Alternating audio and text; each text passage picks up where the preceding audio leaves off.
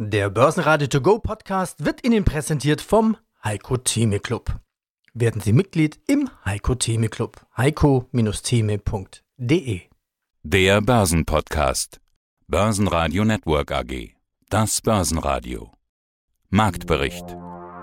Im Studio Sebastian Leben und Peter Heinrich. Außerdem hören Sie diesmal die Vermögensverwalter Volker Schilling zu neuen Rekorden an der Börse und Uwe Wiesner zu gefallenen Engeln. Kapitalmarktanalyst Stefan Scheurer von Allianz Global Investors zum neuen alten Thema in den Schlagzeilen China, zu den Zahlen von Akasol CEO Sven Schulz und zu seiner aktuellen Strategie Wikifolio-Trader Gerhard Oehler mit dem Wikifolio Dividendenbrummer. Alle Interviews in ausführlicher Version hören Sie auf börsenradio.de oder in der Börsenradio-App. Die Woche startet auch ohne die feiertagsbedingt fehlenden Amerikaner mit sehr guter Stimmung. Der DAX ging schon mit Plus in die Woche, nachdem der IFO-Index aber überraschend gut ausgefallen ist und damit auf eine schnelle Erholung in der Wirtschaft deutet, legte der DAX ordentlich zu. Bis Börsenschluss stieg er auf 11.391 Punkte mit plus 2,9 Prozent. Getrieben wurde das durch DAX-Schwergewicht Bayer, die angeblich kurz vor einer Einigung im Glyphosat-Rechtsstreit stehen und dort mit 10 Milliarden Dollar weniger zahlen könnten als befürchtet. Bayer legt 7,8% zu. Auch die Lufthansa steigt nach News. Hier soll der Einstieg der Bundesregierung und damit die Rettung der Fluggesellschaft endgültig bevorstehen. Noch ist die Transaktion allerdings nicht abgeschlossen. Auch MTU wird im Sog mit nach oben gezogen. Beide Aktien legen 7,5% zu. Verlierer im DAX gab es überhaupt keine zu Wochenstart. Selbst VW schloss noch mit Plus, obwohl es hier eine Niederlage vor Gericht gab. Der Bundesgerichtshof urteilt, dass VW-Autobesitzern im Dieselskandal Schadenersatz gezahlt werden muss. Mein Name ist Volker Schilling. Ich bin Gründer und Vorstandsvorsitzender der Greif Kapital Management AG in Freiburg und dafür zuständig, die Kapitalmärkte und natürlich auch das Unternehmen weiterzuentwickeln. Auf der anderen Seite gibt es ja auch die, die sagen, wenn alle schon losgerannt sind, sollte man nicht mehr hinterherrennen. Die warten eher auf Einstiegschancen und die Bären dieser Welt, die haben ja einen Haufen gute Argumente, dass es nochmal zu Rücksetzern kommen könnte. Also gerade dieses Corona-Thema ist ja noch lange nicht durch. Was ist denn jetzt mit dieser Corona-Börse? Wenn ich mir den DAX so anschaue, haben wir das jetzt alles schon überwunden oder wie sieht's aus? Nein, das haben wir nicht. Also wir müssen ja sehen, das dicke Ende wird im Juli kommen, weil dann fangen die Quartalsberichte der Unternehmen an. Dann werden wir die realwirtschaftlichen Kollateralschäden dieses Shutdowns sehen, bei den Unternehmenszahlen, bei den Gewinnen. Dort werden wir auch dann sehen, inwieweit stark die Einbrüche bei Umsatz und Gewinne eben sein werden. Und das wird auch vielleicht nochmal dafür sorgen, dass die Märkte auch nochmal durchatmen werden, dass diese Rallye vielleicht auch nochmal so eine Art Konsolidierung erfährt über das Ende des zweiten Quartals. Aber die Richtung ist doch völlig klar und die Richtung ist vorgegeben durch die Unmengen an Geldern, die in den Kapitalmarkt drängen. Es gibt einen ganz klaren Zusammenhang zwischen Geldmenge am Markt und der Börsenentwicklung in den letzten Jahren. Wir haben eine unglaublich hohe Korrelation, aber zeitversetzt.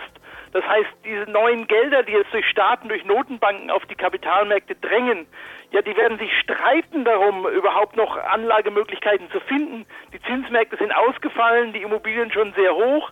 Äh, das heißt, die Aktienmärkte sind die einzigen Märkte, die überhaupt noch für neue Gelder in Frage kommen.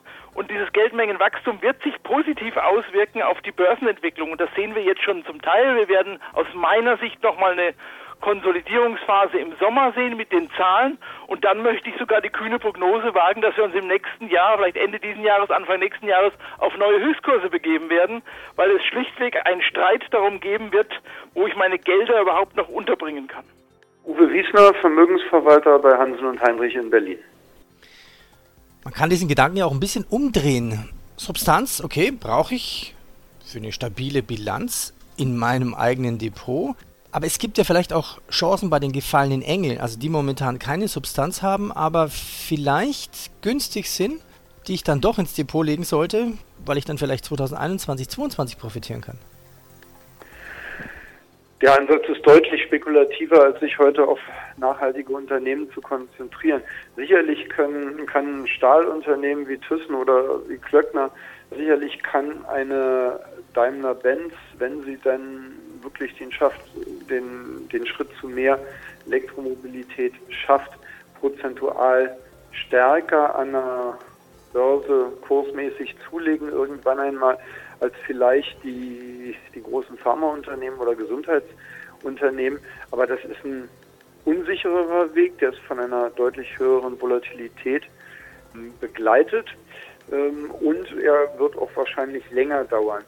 Wenn Sie Bereiche abfassen, die ich da irgendwo dazwischen sehe, dann denke ich, dass ein Unternehmen wie BASF, also Chemie, Chemie wird auch weiterhin eins der Basisdinge für die Industrie sein, dass solche Unternehmen dann noch am ehesten die Chance haben. Nur auf gefallene Engel zu setzen, weil sie billig sind und weil sie rein optisch kursmäßig günstig aussehen, halten wir momentan für die falsche Strategie. Wir glauben, dass wirklich eine Frage der Qualität für die nächste überschaubare Zeit von sechs Monaten bis 18 Monaten wirklich absolut im Vordergrund stehen sollte. Stefan Schorrer, Kapitalmarktanalyst bei Allianz Global Investors in Frankfurt. Kommt das Thema jetzt wieder häufiger auf die Karte? Wir hatten es in der vergangenen Woche äh, im Zuge dieses Volkskongresses auf einmal wieder auf der Agenda. Man hatte so ein bisschen das Gefühl, die Medien, die Börsianer und so weiter sind froh, dass sie mal über was anderes als Hauptthema sprechen können als über dieses Corona-Thema, auch wenn das natürlich mit China auch ein Stück weit zusammenhängt. Kommt China jetzt häufiger auf die Agenda zurück? Es war ja doch etwas ruhig geworden um China, chinesische Konjunktur und auch den Handelskrieg.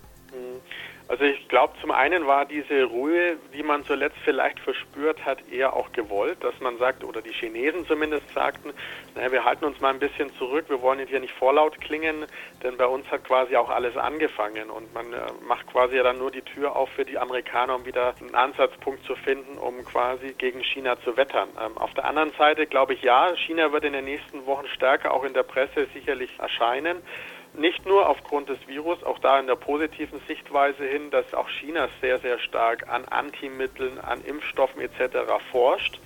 Auf der anderen Seite aber auch, mal kurz umrissen, auch hier der, der nationale Volkskongress, auch da tut sich vieles, deswegen wird das auch in der Medienlandschaft deutlich stärker auch ausgewalzt werden, was auch Implikationen, wie erläutert, auf äh, die Märkte haben dürfte. Und zu guter Letzt auch klar, der Handelskonflikt wird uns beschäftigen, weiter beschäftigen, nicht nur über das Jahr 2020 hinaus, sondern auch deutlich länger meines Erachtens. Und demnach dürfte auch im Zuge dann auch was in Hongkong passiert, China stärker in der Medienlandschaft auch präsent sein. Positiv wie vielleicht auch ein bisschen negativ behaftet, aber es dürfte klar auch die Märkte dann bewegen. Der österreichische Alu-Konzern Amag hat verkündet, die Dividende von geplanten 1,20 Euro je Aktie auf nur noch 50 Cent je Aktie zu kürzen. Stärkster Gewinner im ATX ist S-Immo vor den Zahlen am Dienstag, zu denen es auch ein Börsenradio-Interview geben wird. Der ATX schloss 1,2% im Plus bei 2153 Punkten. In Frankfurt gab es außerdem trotz des schwierigen Umfeldes einen Börsengang. Der Nürnberger Datenbankanbieter Exasol geht an die Börse. Der erste Kurs lag mehr als 50 Prozent über dem Ausgabepreis. Guten Tag, mein Name ist Sven Schulz und ich bin der Vorstandsvorsitzende der Akasol AG aus Darmstadt. Apropos Meilenstein, das heißt in der Meldung auch bedeutende Meilensteine zur signifikanten Ausweitung der Produktionskapazität erreicht. Das ein oder andere haben Sie jetzt ja in den vergangenen Minuten Gespräch schon angedeutet. Wie gut sind Sie jetzt aufgestellt? Also ich denke, wir sind hervorragend aufgestellt. Akasol kann Stand heute Europas größte Produktion für Batteriesysteme im Nutzfahrzeugbereich vorweisen. Es gibt in Europa keine größere Produktionskapazität. Mit 800 Megawattstunden haben wir das bereits erreicht.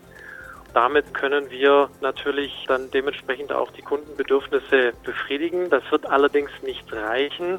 Unsere Kunden haben mehr vor. Sie wollen einen größeren Anteil ihrer Flotten in den kommenden Jahren elektrifizieren.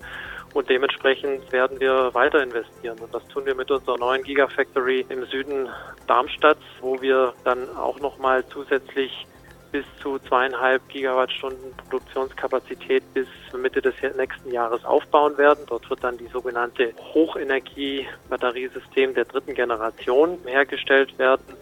Und dementsprechend ist das für uns natürlich auch sehr wichtig, hier als großer Player wahrgenommen zu werden. Und das tun unsere Kunden auch. Die wollen natürlich sehen, dass wir dazu in der Lage sind, auch diesen Bedarf zu bedienen. Und dementsprechend denke ich, sind wir hier sogar schon über das Ziel hinausgeschossen im Vergleich dazu, was wir zum Zeitpunkt des Börsengangs versprochen haben. Bleibt noch der Ausblick bzw. die Prognose. Eine offizielle Prognose geben Sie ja aktuell keine. Das tut kaum einer. Meistens sind die Prognosen, die gegeben werden, ja das Papier fast nicht wert, auf das sie gedruckt werden. Denn wir wissen ja alle nicht, wie sich weiterentwickeln wird in den nächsten Wochen, Monaten. Es kann noch alles Mögliche passieren. Aber in der Tendenz würde ich sagen, lässt sich schon ganz klar erkennen, dass Sie eher von einem guten Jahr ausgehen und auch die Aussagen, die Sie jetzt hier im Interview getroffen haben, da haben Sie ja Aussagen über die Zukunft durchaus getroffen, auch wenn Sie es nicht in absolute 2020er Zahlen beziffert haben. Klingt optimistisch. Kann ich das so zusammenfassen? Ich würde es vielleicht eher als zuversichtlich beschreiben. Optimismus ist manchmal auch emotional begründet. Insofern sehen wir mit Zuversicht lieber in die Zukunft. Und diese Zuversicht gründet sich eben auf den Informationen, die wir haben. Wenn es keine weiteren heftigen exogenen Einflüsse gibt, durch die Corona-Krise, dann haben wir hier auch tatsächlich die Chance, ein wirklich gutes und zufriedenstellendes Geschäftsjahr 2020 am Ende des Jahres zu präsentieren. Allerdings ist natürlich noch eine weite Strecke zu gehen. Die fünf Monate sind jetzt fast vorbei. Also noch nicht mal die Hälfte haben wir geschafft. Und in dieser ersten Hälfte haben wir natürlich die heftigsten Einflüsse verkraften müssen. Nichtsdestotrotz, wie gesagt, wir sind zuversichtlich, dass wir das packen können dieses Jahr. Und wenn es nicht so wäre, dann hätten wir das den Markt auch sicherlich schon wissen lassen. Mein Name ist Gerhard Köhler, ich komme aus Österreich, beschäftige mich mit dem Thema Börse seit über 20 Jahren, annähernd schon 30 Jahre. Schauen wir uns das nochmal an. Was hat sich denn seit Corona verändert bei deiner Strategie? Was wir wissen ist, dass viele Firmen aus Vorsicht gar keine Dividenden oder nur sehr gekürzt bezahlen werden. Was waren denn bisher deine besten Dividendenbrummer und was sind jetzt die besten Dividendenbrummer nach Corona?